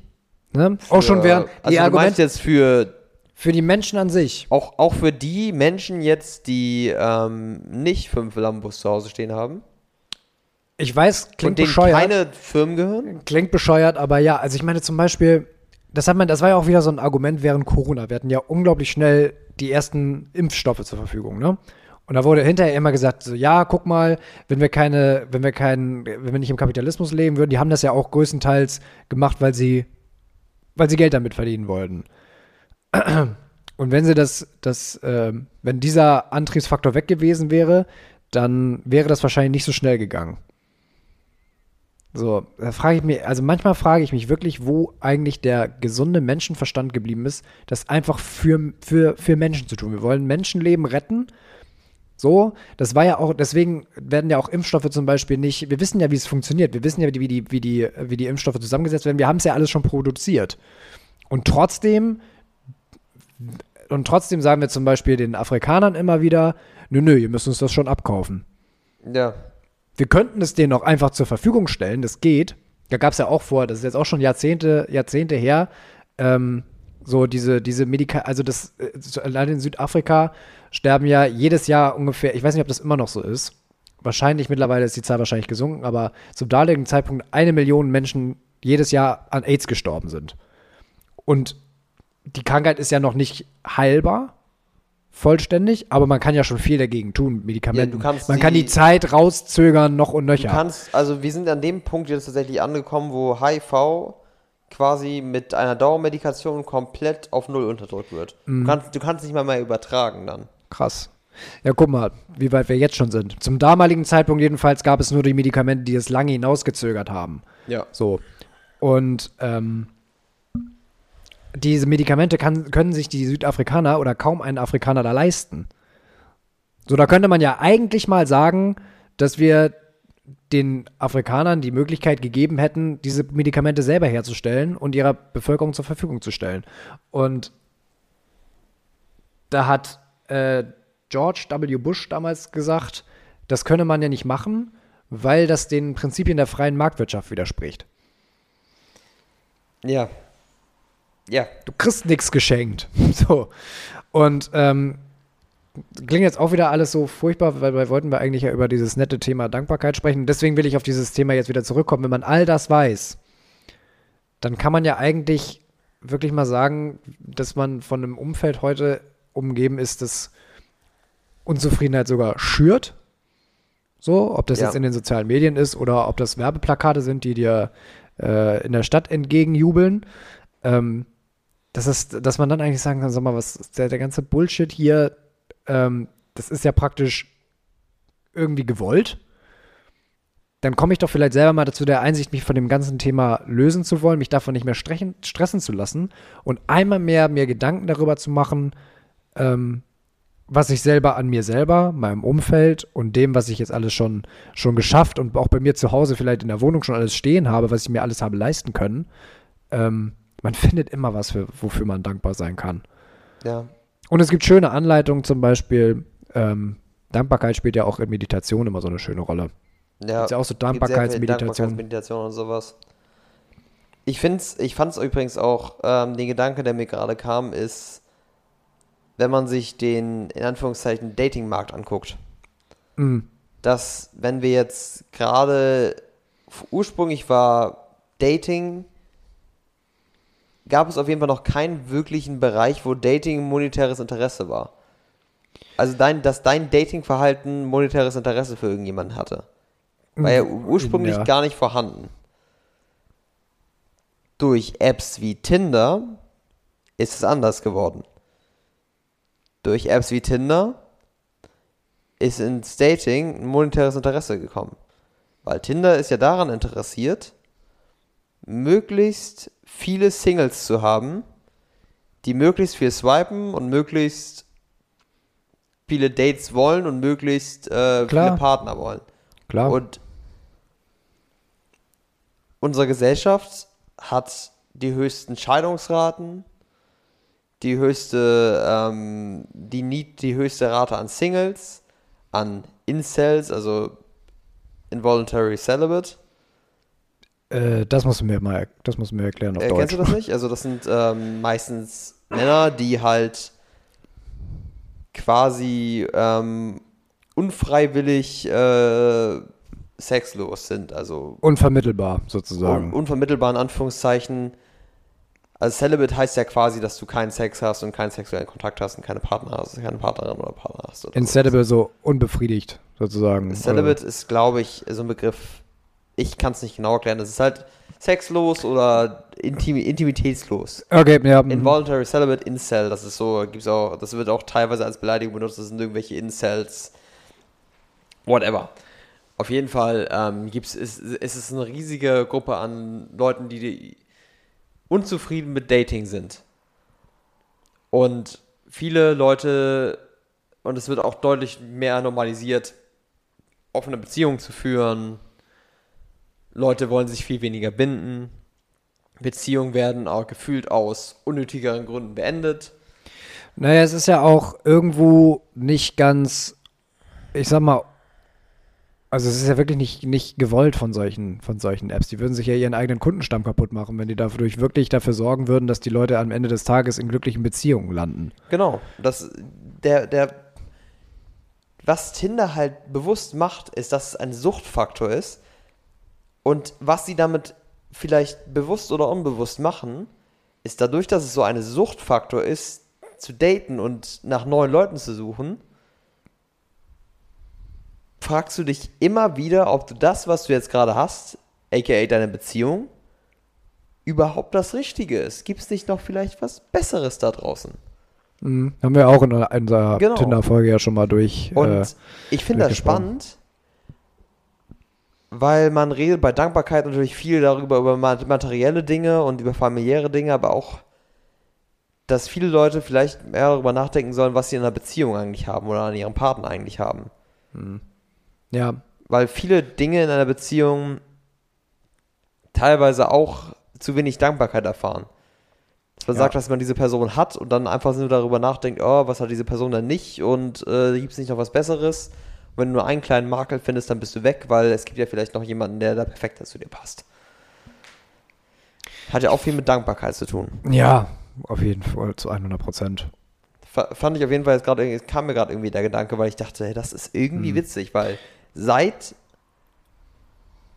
Dating-Apps interessieren, ist es das erste Mal, dass Dating monetäres Interesse ist. Dein Datingverhalten. Ja, habe ich auch gerade, ge- habe ich auch gerade gedacht, dass es, dass wir, dass wir sogar intime Beziehungen, intime menschliche Beziehungen kapitalisiert haben. Genau. Das, Dass jemand ähm, von deinem Datingverhalten profitiert. profitiert. Und dass er je, und dass er je mehr davon profitiert, je unglücklicher du bist. Genau. Es ist besser, wenn du unglücklicher bist. Weil du dann mehr swipest. Ja. Ja, das zeichnete sich auch damals schon bei Parship ab, ne? Also Parship mit dem Werbespruch, alle elf, Minu alle elf Minuten verliebst du dich und das Mindestabo geht sechs Monate und kostet irgendwie 100 Euro, 150 Euro im Monat. Ne? Also Ja. irgendjemand, naja. Ähm, also das jetzt mal so, also jetzt mal so zum, zum, zum Abschluss, um das nochmal zusammenzufassen, können wir ja eigentlich zusammenfaselnd feststecken, äh, dass, wenn man sich das alles mal bewusst macht, dass wir leider Gottes in einer Gesellschaft, ich kann nur hoffen, dass äh, Jeremy Rifkins äh, Vision der Zukunft von einer solchen, schon was wieder feudalen Gesellschaft, mag man ja auch schon wieder nicht in den Mund nehmen, ähm, feudalen Zukunftsgesellschaft sich irgendwie zusammen, wo kleine Kommunen füreinander da sind, ihre Sachen selber produzieren und man den Kapitalismus so weit vom Deck schieben kann, weil Innovation durch die Freude am Fortschritt generiert werden kann. Ne? Wissenschaft wird mittlerweile auch nicht mehr äh, auf Basis von Neugier betrieben, sondern es sind ja meistens auch schon wieder irgendwelche kapitalgebundenen Zwecke, die da erforscht werden. Ne? Ja, siehst du allein schon ja schon an Studien, die zu 90% eigentlich von irgendwem in Die werden ja, Auftrag gegeben ja, werden. genau. Und da ist ja auch immer, wie unabhängig ist der ganze Kram jetzt, ne? Genau. Und wenn man das alles, wenn man das alles weiß, dann muss man ja, dann kann man ja selber gucken, wo ich am Ende des Tages bleibe. Lasse ich mich davon so wuschig machen? Lasse ich mich davon so beeinflussen, dass ich ständig auf der Suche nach dem Nächsten bin und ständig in dieser Unzufriedenheit verharre? Oder bin ich, ähm, folge ich lieber der Strategie, was natürlich auch hart ist, sich hin und wieder mal hinzusetzen und bewusst zu machen, ähm, was man alles schon, was man alles hat. An sich selber, an seinem Umfeld, ähm, auch an seinen materiellen Sachen. Ja, bin ich auf jeden Fall bei dir.